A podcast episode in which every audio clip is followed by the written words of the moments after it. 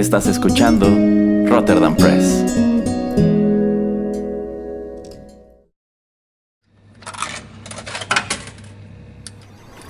Los videojuegos han deleitado tus sentidos en la pantalla y ahora lo harán en la radio a través de su música. Descubre por qué los videojuegos se han convertido en una manifestación más del arte. Inserta una moneda y acompáñanos. Esto es 8 bits.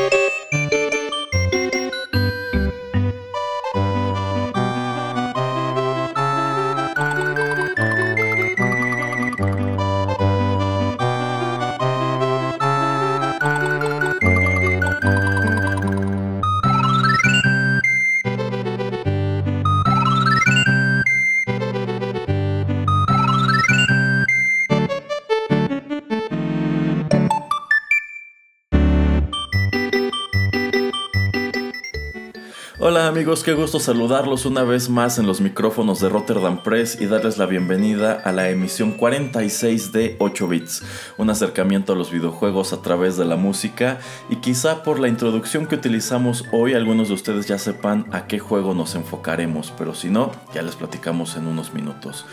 En esta ocasión, como siempre, me acompaña el señor Juanito Pereira.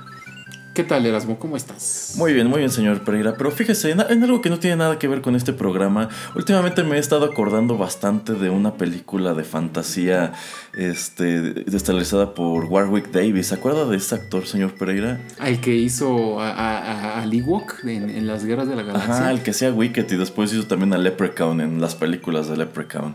Eh. ¿Cómo se llamaba esta película? Que era Creo que se llama Val Kilmer.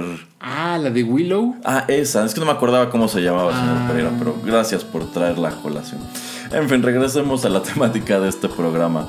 ¿Eres eh, fan de esa película? Sí, me gustaba mucho ah. cuando era niño. Estaba, estaba, muy padre. Este, de hecho, creo que junto con The Dark Crystal es de esas películas de fantasía 80s, 90s que vale mucho la pena. ¿Eres de esos que se acuerda de la música mucho de las películas? Sí, como de ese tipo. Sí, sí, de hecho. Ajá. ok. Qué bueno saber que usted es ese tipo de persona. Sí, sí, soy un, un, gran melómano, señor Pereira. ¿Qué puedo decir? Bueno, en esta ocasión hablaremos sobre un videojuego legendario. Un juego que tiene muchos puntos a su favor. Muchos de esos puntos en realidad los debe a que fue el acompañante de una exitosísima consola de videojuegos.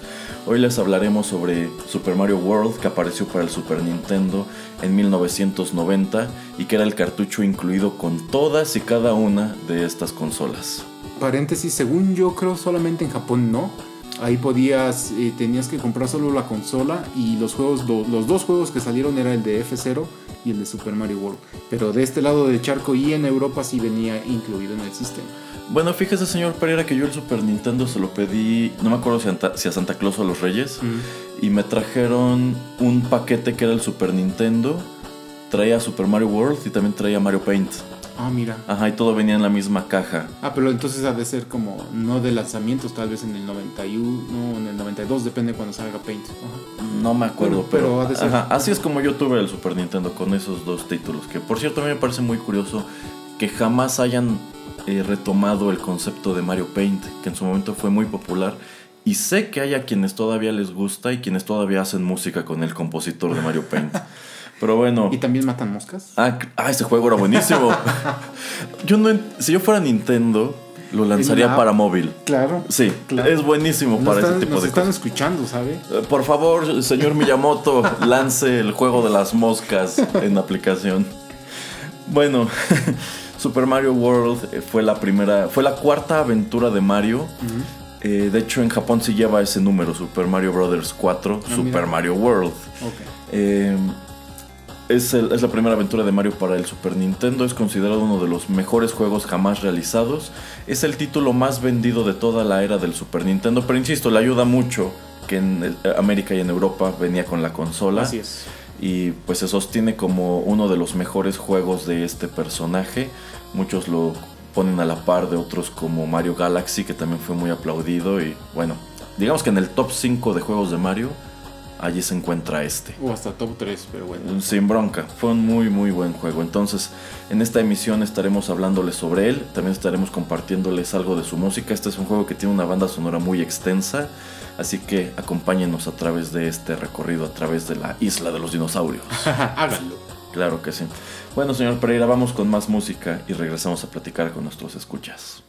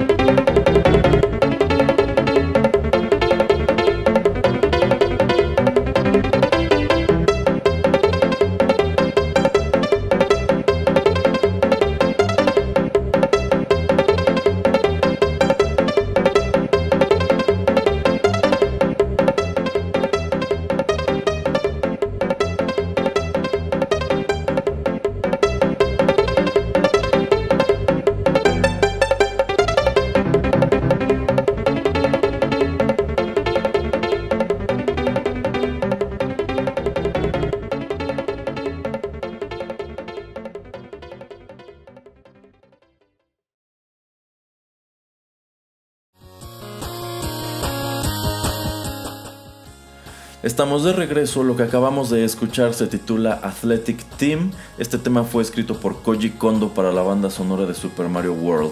Les acabamos de presentar su versión original. Y bueno, por supuesto que para este título tenía que regresar el compositor de la casa, el compositor que eternamente está asociado con las mejores propiedades de Nintendo, Koji Kondo. En realidad Super Mario World fue una superproducción porque contó con este Dream Team de Nintendo que pues es Shigeru Miyamoto, el señor Takahashi quien ha estado involucrado también en todos los juegos de Mario y por supuesto Koji Kondo. En realidad eh, Nintendo empezó a trabajar en su consola de siguiente generación prácticamente a la par que ellos lanzaron Super Mario 3. Porque incluso eh, cuentan que ellos habían elegido un estilo gráfico muy parecido a lo que se vio en Mario 3 sin embargo, cuando lo trasladaron a los prototipos del Super Nintendo, que ya era una consola con el doble de capacidad, consideraron que se veía muy, muy feo. Entonces es cuando deciden, pues vamos a darle un arte o unos acabados que se vean más realistas. Y pues eso derivó en el estilo que encontramos en Super Mario World. Eh, y de hecho se juega muy parecido al tercer juego. Sí. Ajá. Este, con, bueno, una que otra diferencia. Incluso eh, también se cuenta que Shigeru Miyamoto ya había creado a Yoshi, eh, quien debuta en Mario World. Eh, él lo quería para otro juego que ya no se realizó de Mario para el NES, pero pues este hecho de subir a Mario a un dinosaurio ya era demasiado para las capacidades del NES. Entonces cuando les dan esta consola con el doble de capacidad, dice, allí es en donde voy a meter a Yoshi. Y el personaje es tan exitoso que, pues yo creo que de todos los que introdujeron para, esta, para este juego, es el que persiste. En adelante creo que es muy raro el juego de Mario en donde no veas a Yoshi. Eh, quizás han olvidado de los Yoshis de otros colores, pero en lo que respecta al verde, ya es así como de la casa. Sí, oiga, ¿y por qué estamos en una isla de dinosaurios y no en el Mushroom Kingdom? Eso es muy curioso, señor Pereira, pero bueno, efectivamente para este juego deciden trasladar los eventos del Mushroom Kingdom a Dinosaur Island. La historia que te daba el instructivo, que de hecho no la da el juego por algún motivo, es que pues después de rescatar a la princesa Peach o Toadstool, porque todavía se llamaba Toadstool, eh, por enésima ocasión, ella, Mario y Luigi deciden irse de vacaciones a la isla de los dinosaurios. Ay, qué interesante, ¿qué, qué podría salir mal? Exacto. Solamente para descubrir que todos los dinosaurios han sido atrapados en huevos. Ah, yo pensé que habían salido de sus... eh, de sus, este, ¿cómo se llama? De sus lugares, de sus... No son jaulas, pero que ya ve que estaba Ah, todo electrocutado. De sus pens, de sus corrales. Ajá. Porque alguien como que trató de robarse el DNA para venderse. Señor Pereira, fueron a la isla de los dinosaurios, no a Costa Rica, por el Ah, amor de ah. Dios. Bueno, viajan a la isla de los dinosaurios de vacaciones solamente para descubrir que Bowser se les adelantó, atrapó a los dinosaurios y se robó otra vez a la princesa. Porque... ese- ese querido Bowser no tiene otra cosa que hacer. Y la princesa tampoco, por lo visto. Creo que ninguno de los personajes en aquel entonces era a lo que se dedicaban, esa era su chamba. Qué interesante. Eh, entonces sí, por eso la- las aventuras de este juego ocurren en la isla de los dinosaurios, en la isla de los chocolates, en el bosque encantado, en la montaña, no me acuerdo cómo se llamaba la montaña, Eh, pero bueno, estaba, estaba muy padre. Yo creo que Mario World fue un muy buen juego, más allá de que todos los que tuvimos un Super Nintendo lo jugamos porque venía de cajón. El juego era muy vistoso, Sí. eh, prácticamente aquí Nintendo dijo, a ver jugadores, esto, todo esto es lo que puede hacer la nueva consola. Sorpréndanse y abandonen su NES en favor de esto. Eh, literalmente explotaron las capacidades de los 16 bits al máximo. Este es un juego largo, es un juego pues con muchos secretos, con muchos power-ups, con un montón de cosas. Es- súper completo. Si Mario 3 es bueno, yo considero que agarraron todo lo bueno de ese juego y lo trasladaron para acá y lo multiplicaron por dos. Sí, sí, como dices, eh, pues todos los matices que le dan con la nueva paleta de colores, eh, pues el motor de juego que ya puede ir al doble de lo que iba el NES, eh, los personajes nuevos que nos presentan, la dinámica de poder montar a Yoshi, que coma a los enemigos, que depende al, al, a la, al que se coma, eh, adquiere los poderes brevemente. eh, pues sí, es, es algo que es muy, muy diferente. le da más velocidad pues, a los stages y se ve más la diferencia entre los mundos y retoman esto de que son los eh, Koopa Links los, pues, los jefes. Exacto, pero bueno, sobre los Koopa Links y los jefes podemos hablar en el siguiente bloque. Por ahora vayamos con más música.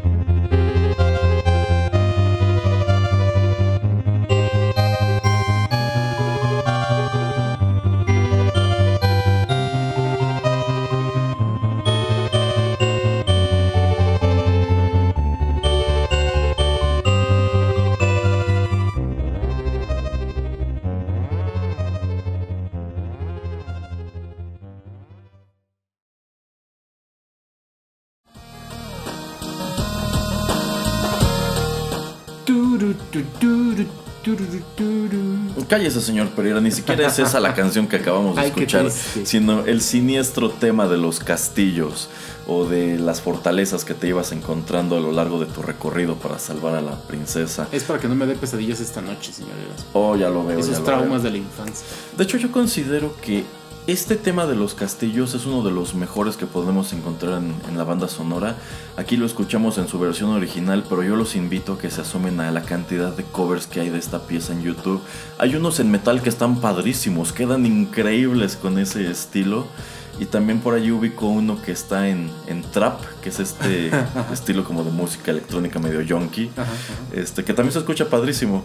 La verdad, me late como este es el tema específico de Mario World que han agarrado para transformar una y otra vez.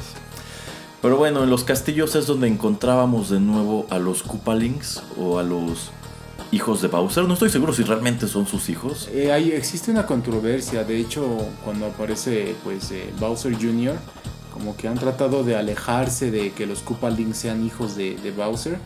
Cuando salen Mario 3 y este juego sí te especifican que son hijos de, de él, pero pues eh, tratando de darle pues ya más este, que sea más estelar eh, Bowser Jr., pues tratan de decir no, no, han de ser como parientes no tan lejanos. Se, se convirtieron como en los sobrinos del pato Donald, me imagino. sí, algo así. Y de hecho, creo que son personajes que conforme ha pasado el tiempo, Nintendo ha relegado. De hecho, ya casi no se los ve y no tengo ni, si- ni siquiera la certeza de cuál es la última ocasión en que Nintendo los utilizó. Me parece, si no estoy, eh, creo que estoy en lo correcto cuando sale ahorita el último de Mario Kart Deluxe para el Switch, creo que ahí los puedes eh, utilizar a todos. Y es lo que, donde me acuerdo puedes verlos. Bueno, Pero pues eso ahora sí que es, es como Smash Bros. que hay mil cantidad de personajes, entonces no cuenta. ah, por ejemplo, un Smash es, quizás sería un buen lugar donde encontrarlos también. Pero bueno, efectivamente estos siete personajes los introducen en Mario 3 y me latió el hecho de que los regresaran para Mario World porque pues como es, es como aceptarlos ya de lleno en la continuidad. Y son siete porque por tradición los juegos de Mario estaban divididos en ocho mundos. Entonces, pues en los siete primeros enfrentaba- enfrentabas a los hijos de Bowser o de Koopa y ya en el último te encontrabas con este villano, que es como funcionaba Mario 3 y también es como funciona Mario World. En cada uno de estos sectores, cada castillo está custodiado, custodiado por uno de los Koopa Links, quienes se llaman eh, Larry, Morton. Bueno, les voy a ir, ir explicando. En sí, la, la dinámica para nombrarlos es que todos, excepto Larry, tienen nombre de algún personaje famoso que, eh, sobre todo, son músicos. Por ejemplo, Morton Koopa Jr. está basado en Morton Downey Jr. Wendy O. Koopa está basada en Wendy O. Williams. Iggy Koopa, por supuesto que es alusivo a Iggy Pop. Roy Koopa, Roy Orbison. Lemmy Koopa, claro, Lemmy Kilmister de Motorhead. y también tenemos a Ludwig von Koopa, quien claro que está inspirado en Ludwig van Beethoven. Porque de hecho hasta tiene un peinado muy parecido y todo el rollo. Así es. Entonces, eh, pues sí, te los encuentras en Mario 3, te los encuentras en Mario World. Y pues jamás han sido como personajes así súper protagónicos de que tengan como personalidades o que cada uno fuera un jefe distinto. De hecho, pues la verdad son jefes muy repetitivos, tanto en el 3 como en World. Así es. Pero pues se me hacía padre que estuvieran allí.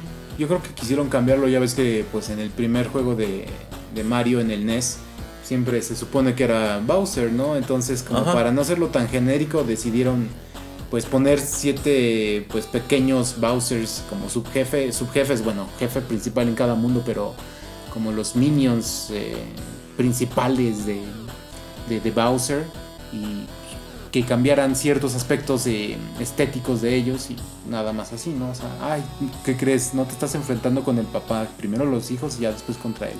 Sí, de hecho creo que es una muy buena manera de corregirlo. Y ahora que lo menciona el señor Pereira, ¿sabe que estaría padre que sacaran una especie de reissue del primer Mario? En donde efectivamente en estos puentes te encontraras a los Koopalings y no a Bowser. Sí, sí, Creo, sería creo que idea. funcionaría bastante padre, pero bueno, ideas que estamos arrojando aquí por si Nintendo desea agarrarlas. bueno, vamos con nuestra siguiente pista.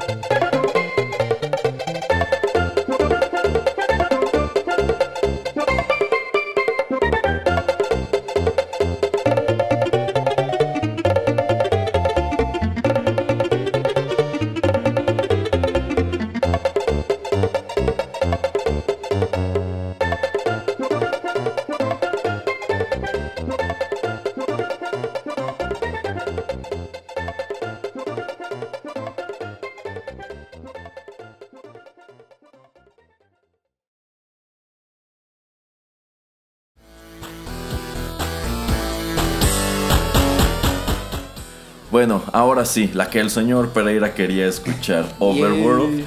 Overworld es otro de los temas que se pueden encontrar al interior de los niveles que uno va eh, enfrentando a lo largo de toda esta aventura que es Mario World. Eh, de hecho, algo que también me gusta mucho de la manera en que se jugaba este título es que era muy parecido a Mario 3, que no era totalmente lineal como Mario 1 y Mario 2, sino que tenías un mapa a través del cual tú podías moverte e ir escogiendo qué ruta deseabas seguir. Había partes en donde sí, eran cosas inevitables, pero en otros, a lo mejor si estabas utilizando a los dos personajes, a Mario y a Luigi, uno se iba quizá por la derecha y otro por la izquierda, uno por arriba, uno por abajo, a ver quién llegaba primero al castillo o a ver quién podía avanzar más fácil. Eh, y también me gustaba que cuando uno de los dos jugadores perdía todas sus vidas, se quedaba en el mapa con una como aureola para dar a entender que estaba muerto y el otro jugador podía regalarle vidas para que reviviera. En ese aspecto, pues se sentía como una especie de RPG, lo cual es curioso porque Shigeru Miyamoto es un declarado enemigo del RPG. A él no le gustan. Entonces yo quiero imaginar que él estuvo un tanto a disgusto cuando sacaron unos años después Mario RPG y quizá por eso nunca lanzaron, nunca lanzaron otro título que llevara esas letras. Eh, pero pues sí, sí se sentía como un pequeño RPG en ese aspecto, un RPG combinado con plataformas y pues muy variado porque conforme avanzabas en estos sectores, los stages también se iban transformando. Por ejemplo, cuando llegabas a la mina, todos los stages parecían cavernas, y había piedras, y había lava, y había topos, y cambiaban los enemigos. O cuando llegabas a la isla de chocolate, pues literalmente los stages parecían hechos de chocolate o si subías al Star Road, que a mí me gustaba mucho el Star Road, eh, pues eran como niveles con temática del espacio. Había mucha variedad, es lo que me está diciendo. Sí, sí, era un juego variadísimo, por eso cuando les digo que explotaron las capacidades del Super Nintendo al 100%, es verdad. Sí. Totalmente. E incluso los stages del Star Road eran dificilísimos, ahí ya tenías que echarle mucho ingenio, pero si sabías avanzar el Star Road y lo completabas, te podía servir como un gran atajo. porque te permitía saltar grandes porciones del juego. era como tu Warp Zone. solamente que no era una Warp Zone así gratuita y fácil de desbloquear como el primer juego. Aquí sí tienes que echarle ganas y echarle coco. Lo cual se me hacía padrísimo. O se escucha como un juego complejo, pero que no era complicado.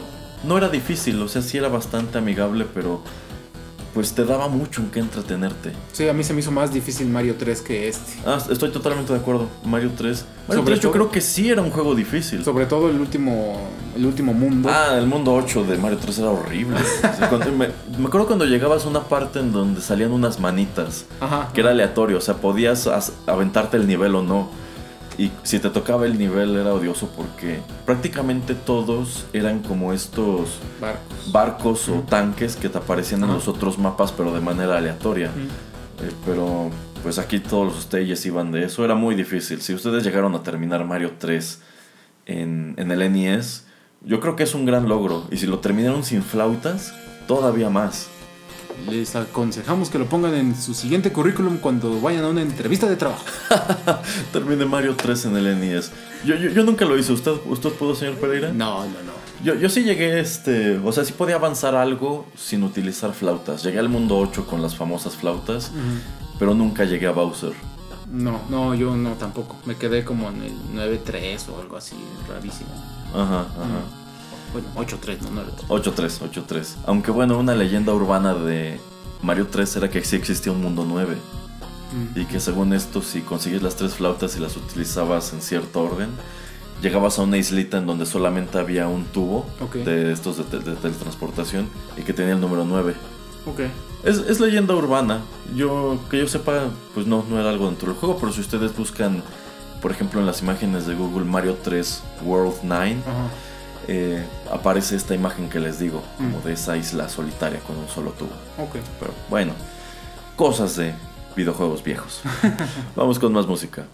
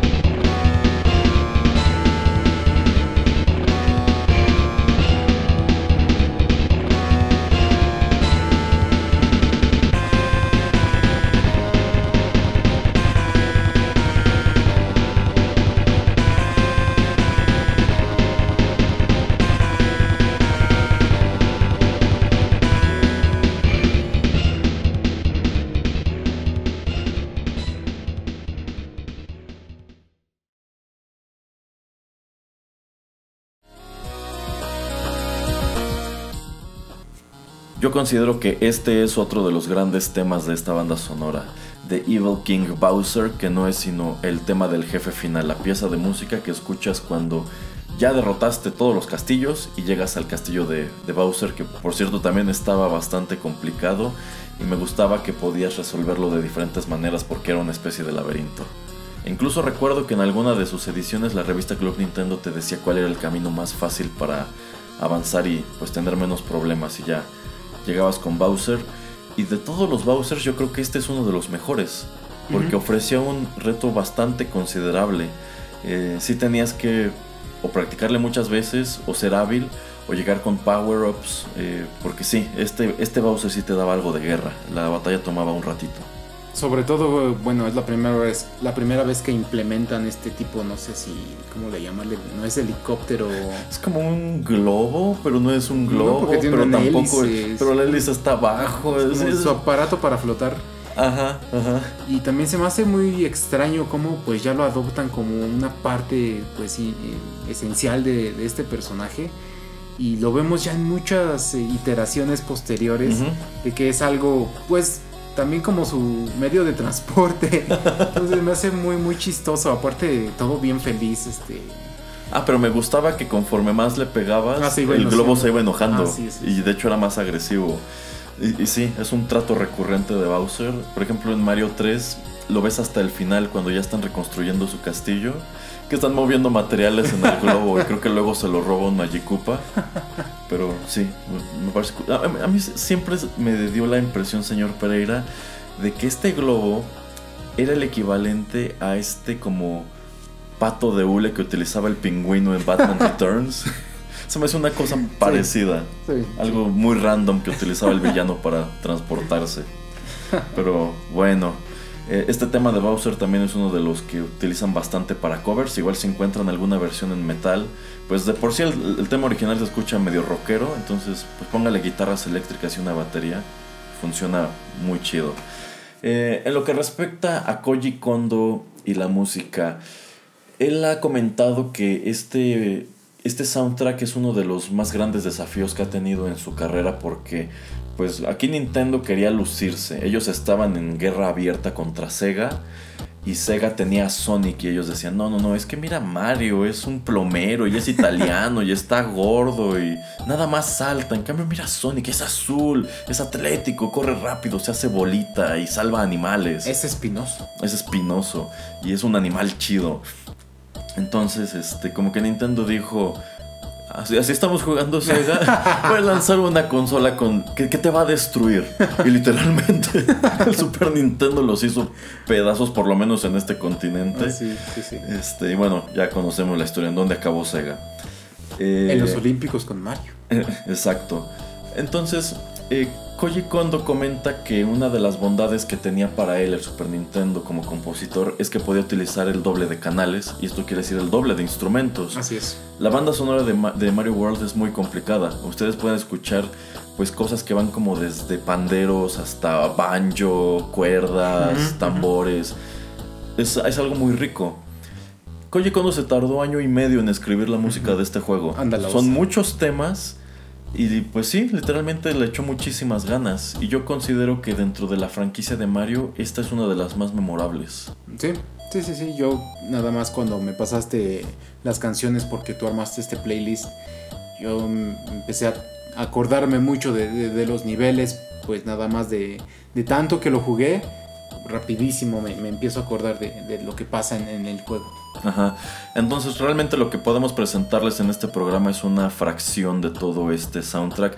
Hay muchos temas que igual me gustaban, pero por desgracia se tienen que quedar fuera por cuestión de espacio, pero pues eso nos da pretexto para abordar este juego más adelante y escuchar otras cosas que, insisto, me hubiese gustado traer al programa. Pero bueno, vamos con el último tema musical de esta emisión.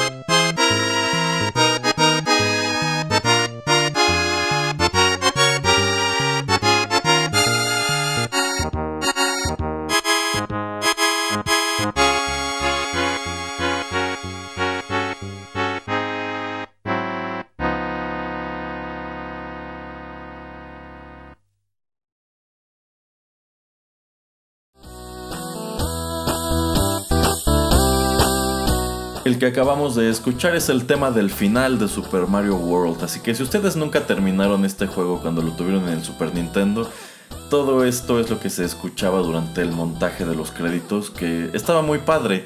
Empezando porque la canción estaba chida y tenía muchas animaciones y era como un pequeño recuento de créditos de todos los personajes que aparecen en el juego. Era muy ameno. Era una muy buena manera de obligarte a ver los créditos y que no le dieras reset o apagaras tu consola o una cosa así. Exacto. Eh, y bueno, de hecho es algo curioso porque en 8 bits creo que jamás habíamos programado el tema del final de algún juego. No. Pero yo considero que de esta banda sonora es uno de los más ricos. En fin, eh, cuando estábamos fuera del aire, el señor Pereira hizo mención de algo que ya se me había olvidado y creo que es, es muy pertinente comentar en este programa, que es la serie animada. Ya hicimos antes aquí en 8 bits un programa dedicado al Super Mario Bros. Super Show, que fue la primera caricatura que se realizó inspirada en estos personajes, pero incluso en aquel entonces les comentamos que no fue la última ni la única. Después hicieron una que estaba ambientada en Mario 3 y posteriormente hicieron la serie animada de Super Mario World, en donde aparecía Yoshi. Y al igual que, que esas otras dos series anteriores, fue un fracaso. Sí. Nada más generó una temporada de 12 episodios eh, estos por fortuna no tenían clips de la leyenda de Zelda los viernes. Excuse mi señor Erasmo. Eh, exacto, exacto. Eh, pero era muy mala. Si ustedes consideran que de Super Mario Bros. Super Show era mala, es porque no vieron Super Mario World. que yo sepa, no la dieron en la televisión aquí en México. Yo la vi porque alguna vez que fuimos a Blockbuster tenían allí este, los VHS de estos que reunían 3, 4 episodios. Ajá. Y pues como a mí me gustaban los videojuegos, yo quise que me rentaran esa película. E incluso cuando era niño no me gustó. No. Me pareció muy aburrida. Los dibujos estaban muy feos. Eh, Yoshi, Yoshi era muy tonto, pero muy tonto, era como si fuera un niño chiquito. Ok. Ajá, y de pronto Mario obtenía la, la capa, encontraba la pluma con la que obtenía la capa, pero la capa era como un power-up totalmente inútil. Creo que ni siquiera volaba. Ah. O si volaba, creo que era en el opening nada más. No, no estaba nada chido. Y bueno, creo que desde que tuvieron estas tres experiencias, Nintendo sabiamente ha mantenido a Mario alejado de la animación. Mm, híjole, y espero que, así siga, pero no sé, con eso de tratar de conseguir dinero, si la siguiente consola después del Switch no genera mucho dinero, yo creo que vamos a ver esos derechos eh, pues ser vendidos al mejor postor. Eh, pues sí, más que nada como hemos comentado que tenemos el caso de Castlevania que parece que va a popularizar las animaciones de videojuegos otra vez, eh, pues no me sorprendería que en su momento Nintendo dijera, vale, démosle otra oportunidad a Mario en la animación, a ver si esta vez sí lo consiguen. Y, y me parece curioso que antes haya fracasado, porque yo pienso que es un universo que se prestaría bastante si quizás se apegaran a la temática de alguno de los juegos como podrían ser los de la serie Mario y Luigi que tienen muy buenas historias. Sí, eh, concuerdo. Bueno, antes de, que sigamos o que ya terminemos, eh, te quería preguntar, de, estás hablando de la capa, ¿te gusta el cambio de la colita por la capa o, qué piensas de este diferente? A mí me encantaba, cuando era niño a mí me encantaba la capa. De hecho, pues tienes los power-ups de siempre, que son el hongo para hacerte más grande, la flor de fuego y la pluma. Eh, ¿Cuál? La estrella. Ah, la estrella, claro, la estrella. Este, pero, o sea, si a mí me daban a escoger los power-ups, yo siempre prefería la pluma. Y algo que, de lo que me acuerdo es que podías tener un power-up guardado, que se quedaba en un cuadrito arriba y se apretó. Si te pegaban y te hacías pequeño, bajaba. Y ya con eso, digamos que tenías como podías extender tu juego y puedes recuperar tu poder. Así es. Y si no, este, por ejemplo, si ibas como Mario normal, pero traías guardada una flor y de pronto la necesitabas, apretabas select y bajaba y ya lo agarrabas y con eso tenías como un power up instantáneo. Y te hacías grande. Y te hacías grande. Ajá. Entonces, sí, a mí me gustaba la capa. Me gustaba que de hecho te daba un ataque adicional porque podías pegarle a los enemigos con ella, pero en algunos casos digamos que no los matabas. Por ejemplo, si le brincabas encima a un Goomba, lo matabas. Pero si le pegabas con la capa, nada más lo volteabas como si ah. fuera una de las tortugas y podías cargarlo y aventarlo. Y de hecho, igual a las tortugas con eso las, las podías meter a su caparazón. Algunos sí los eliminabas. Eh, te permitía caer más lento. De hecho, eso te daba mucha precisión para algunos saltos porque este juego tenía algunos niveles dificilísimos. Eh, pero ¿sabe también que otro power-up me pareció muy curioso? El globo. Ajá. Que había unos stages en donde le pegabas un bloque y salía un globo y Mario se hacía gordo y flotaba. Ajá, ajá. y de hecho ese, ese power-up tenías que aprovecharlo para atravesar como zonas de barrancos.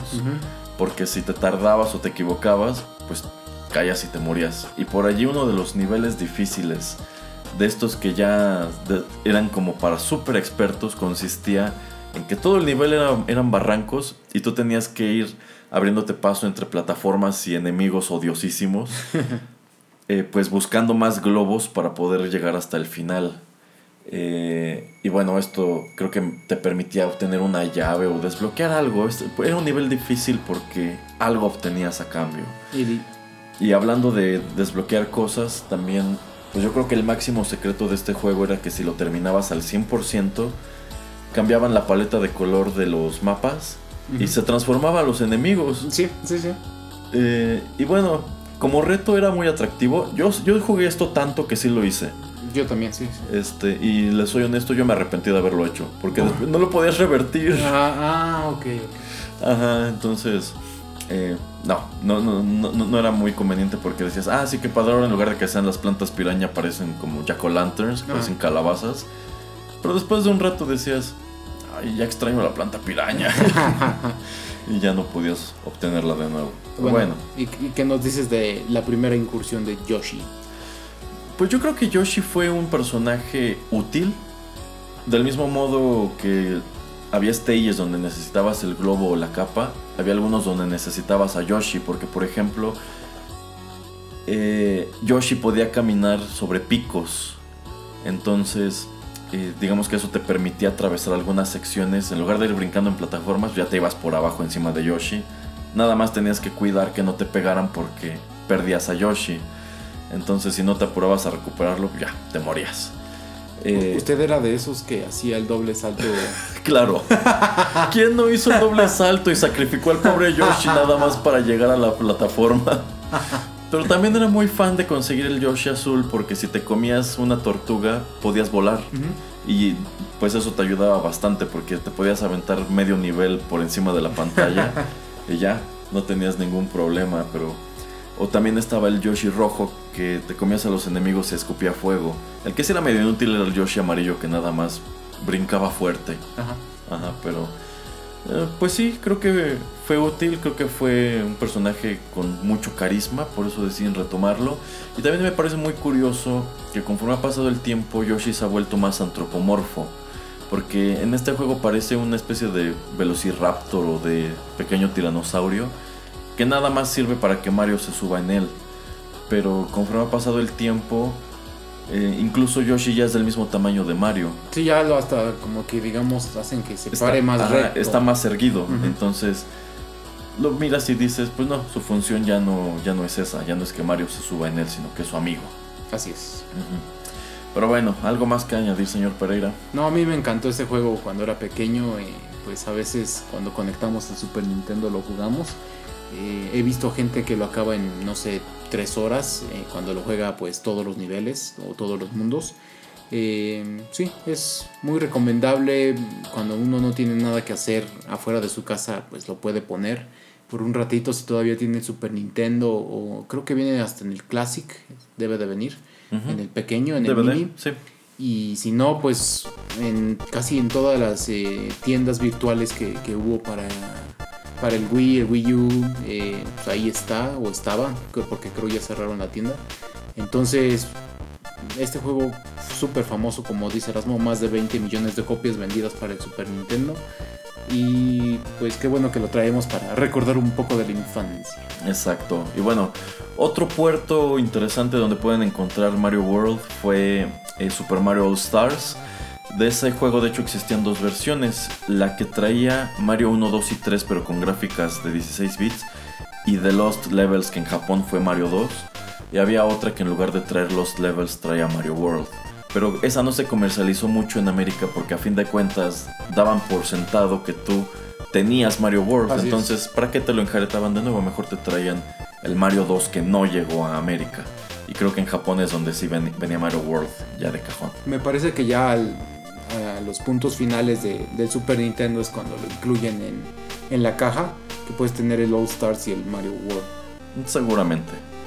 Pero bueno, con eso llegamos al final de esta emisión 46 de 8 bits. Muchísimas gracias por la sintonía, esperamos la hayan disfrutado. Nosotros somos Erasmo y Juanito Pereira y los esperamos muy pronto en otros contenidos de Rotterdam Press.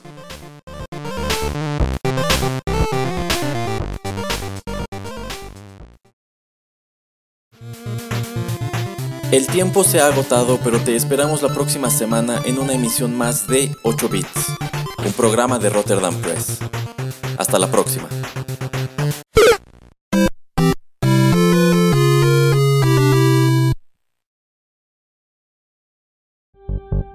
TechPiri, el programa que te enseña el impacto de las nuevas tecnologías de manera clara y divertida. TechPiri. No te lo pierdas. Una producción más de Rotterdam Press.